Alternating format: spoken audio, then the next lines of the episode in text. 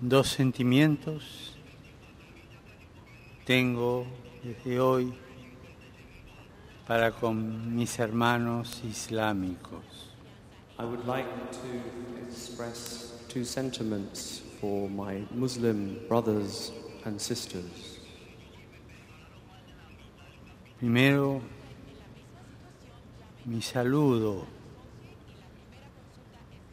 por celebrarse hoy el día del sacrificio. Firstly, my greetings as they celebrate the feast of sacrifice. Hubiera querido que mi saludo fuese más caluroso, I would have wished my greeting to be warmer.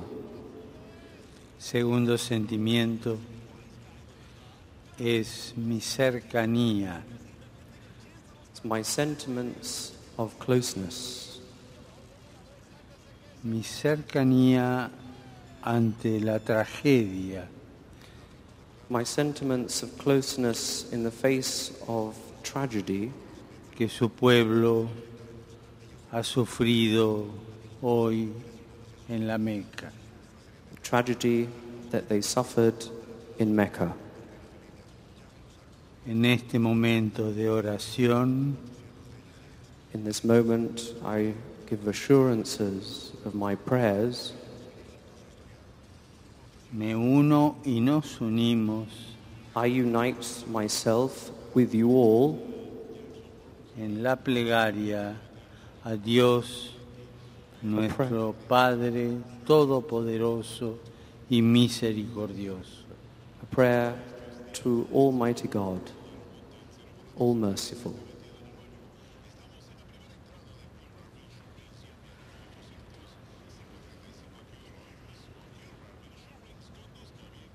Escuchamos al apóstol.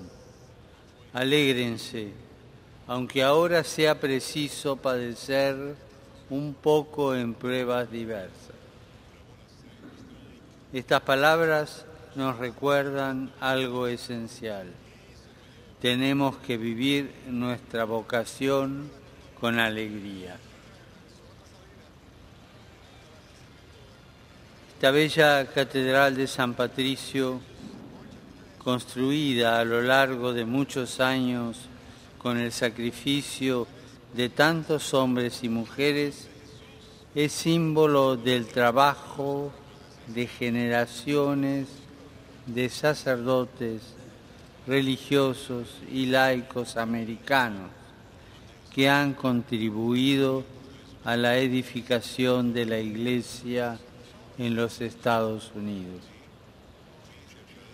Son muchos los sacerdotes y consagrados de este país que no solo en el campo de la educación han tenido un papel fundamental, ayudando a los padres en la labor de dar a sus hijos el alimento que los nutre para la vida.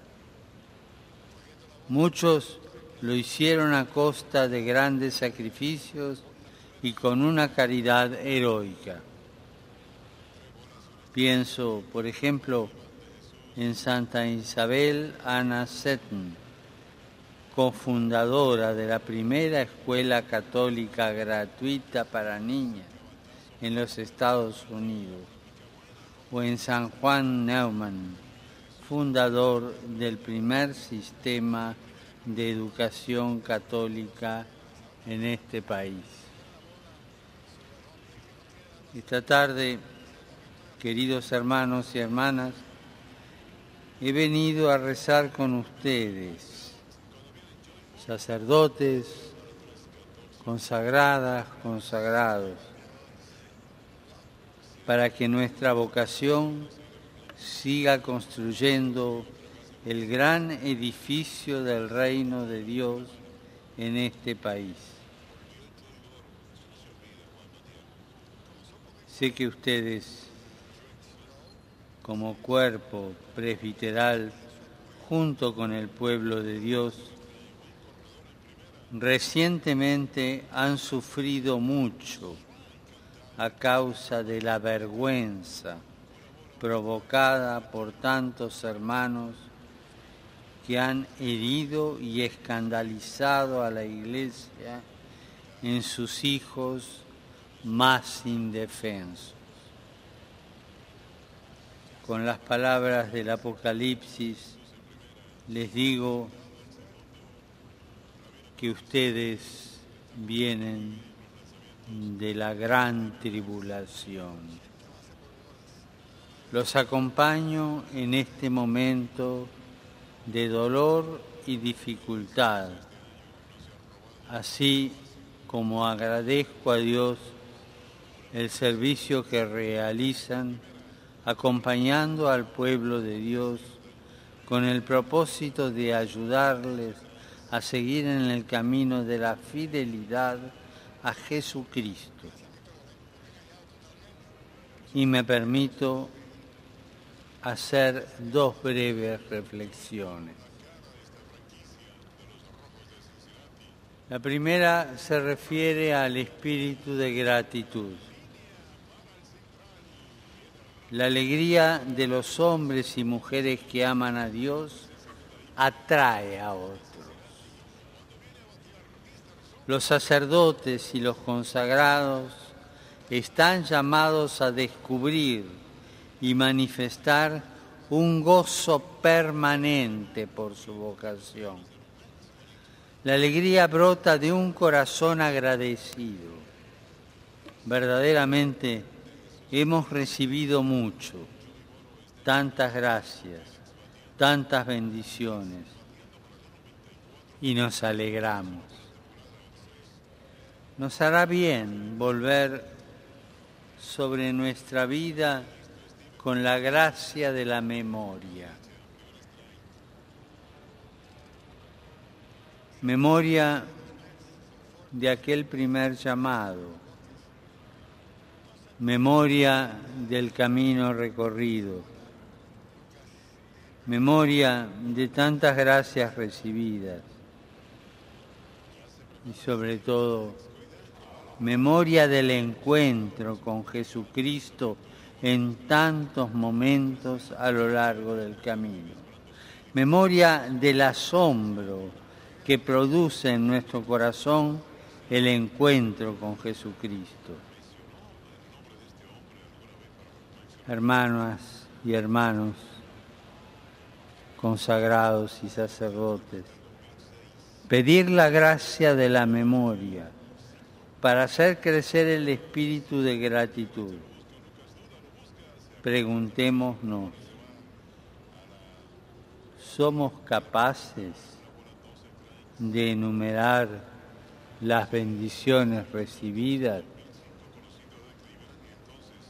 o me las he olvidado?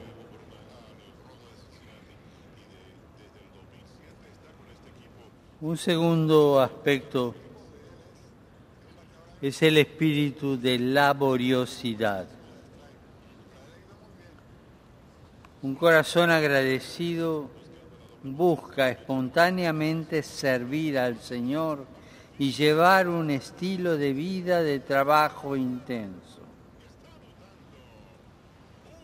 El recuerdo de lo mucho que Dios nos ha dado nos ayuda a entender que la renuncia a nosotros mismos para trabajar por Él y por los demás es el camino privilegiado para responder a su gran amor. Sin embargo, y para ser honestos, tenemos que reconocer con qué facilidad se puede apagar este espíritu de generoso sacrificio personal. Esto puede suceder de dos maneras. Y las dos maneras son ejemplo de la espiritualidad mundana que nos debilita en nuestro camino de mujeres y hombres consagrados, de servicio y oscurece la fascinación, el estupor del primer encuentro con Jesucristo. Podemos caer en la trampa de medir el valor de nuestros esfuerzos apostólicos con los criterios de la eficiencia, de la funcionalidad y del éxito externo que rige el mundo de los negocios. Ciertamente, estas cosas son importantes. Se nos ha confiado una gran responsabilidad y justamente por ello el pueblo de Dios espera de nosotros una correspondencia. Pero el verdadero valor de nuestro apostolado se mide por el que tiene a los ojos de Dios. Ver y valorar las cosas desde la perspectiva de Dios exige que volvamos constantemente al comienzo de nuestra vocación. Y no hace falta decirlo, exige una gran humildad. La cruz nos indica una forma distinta de medir el éxito. A nosotros nos corresponde sembrar y Dios ve los frutos de nuestras fatigas. Si alguna vez nos pareciera que nuestros esfuerzos y trabajos se desmoronan y no dan fruto, tenemos que recordar que nosotros seguimos a Jesucristo, cuya vida, humanamente hablando, acabó en un fracaso, en el fracaso de la cruz.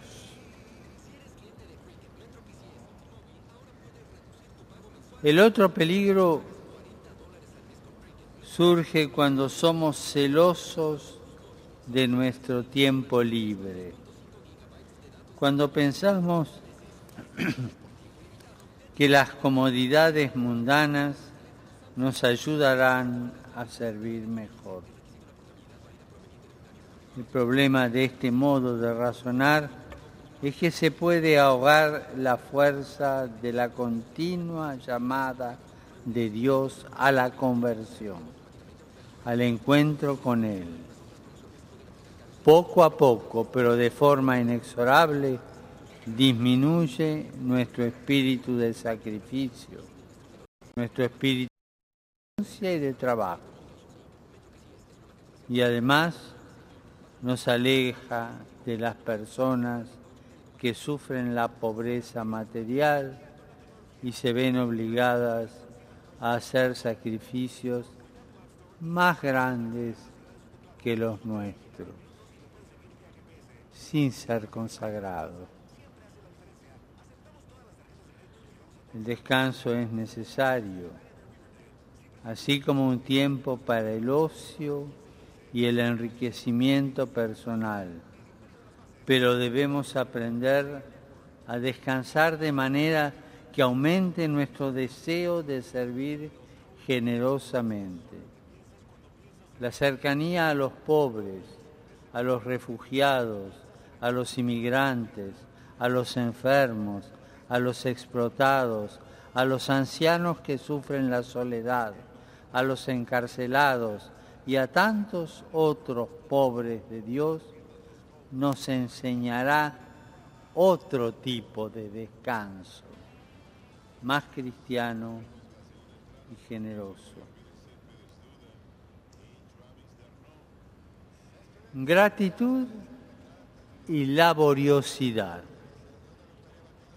Estos son los dos pilares de la vida espiritual que deseaba compartir con ustedes, sacerdotes, religiosas y religiosos, esta tarde. Les doy las gracias por sus oraciones y su trabajo así como por los sacrificios cotidianos que realizan en los diversos campos de apostolado. Muchos de ellos solo los conoce Dios, pero dan mucho fruto a la vida de la iglesia. Quisiera de modo especial expresar mi admiración y mi gratitud a las religiosas de los Estados Unidos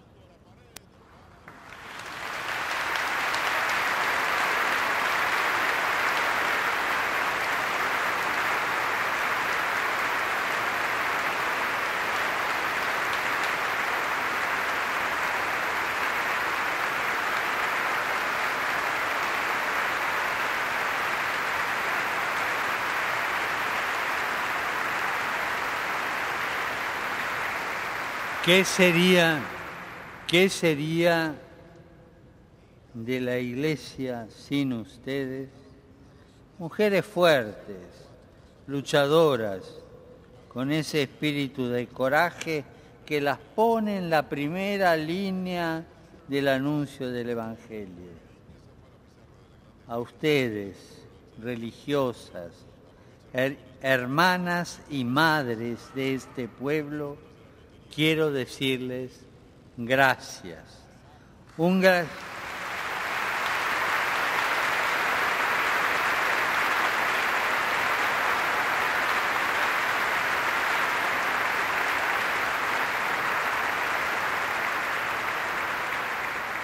un gracias muy grande y decirles también que las quiero mucho.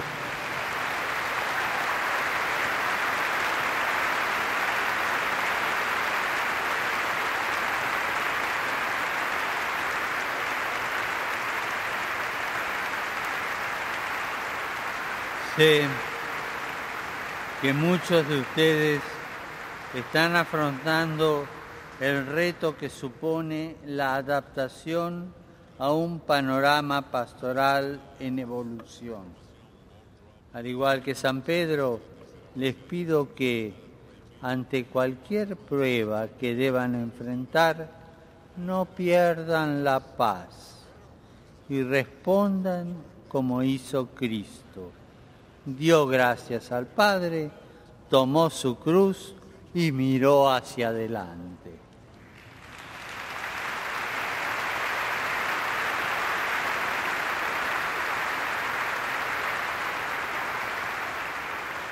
Queridos hermanos y hermanas, dentro de poco, de unos minutos, cantaremos el Magnificat. Pongamos en la mano de la Virgen María la obra que se nos ha confiado. Unámonos a su acción de gracias al Señor por las grandes cosas que ha hecho y que seguirá haciendo en nosotros y en quienes tenemos el privilegio de servir. Que así sea.